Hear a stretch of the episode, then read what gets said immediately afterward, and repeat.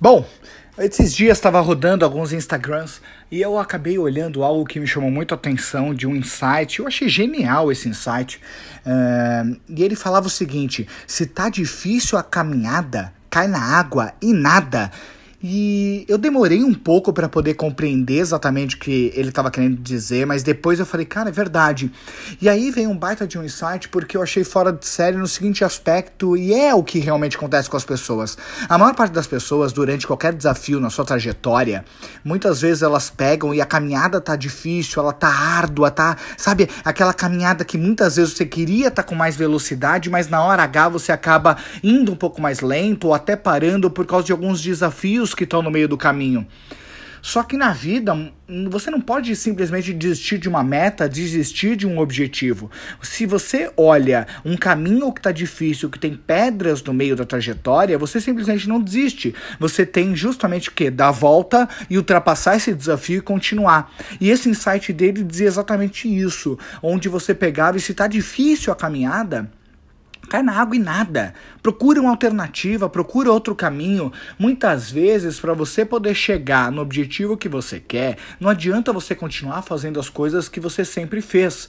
Se você hoje chegou num patamar, você chegou num estágio você não consegue ultrapassar, a primeira coisa que você tem que avaliar é o que te fez chegar onde você chegou, não é o que vai fazer você ultrapassar e aí chegar onde você gostaria de chegar. Por isso que tão importante quanto você ter uma obstinação pelo pelo seu objetivo, você realmente tem uma vontade muito grande de chegar, você precisa compreender que sempre você pode mudar a sua rota de chegada, onde não necessariamente a caminhada que você sempre caminhou vai ser suficiente para você poder chegar nesse objetivo. Muitas vezes você vai ter que pular na água e começar a nadar. E aí vem o grande insight. Por quê? Porque muitas vezes para caminhar você necessita de certas habilidades para poder caminhar. O que, que é a habilidade de caminhar? Você colocar um pé atrás do outro e ir seguindo em frente. Nadar é uma outra constituição, são outras habilidades que você precisa, são diferentes. Caminhar e nadar são diferentes. E aí que vem o grande ponto.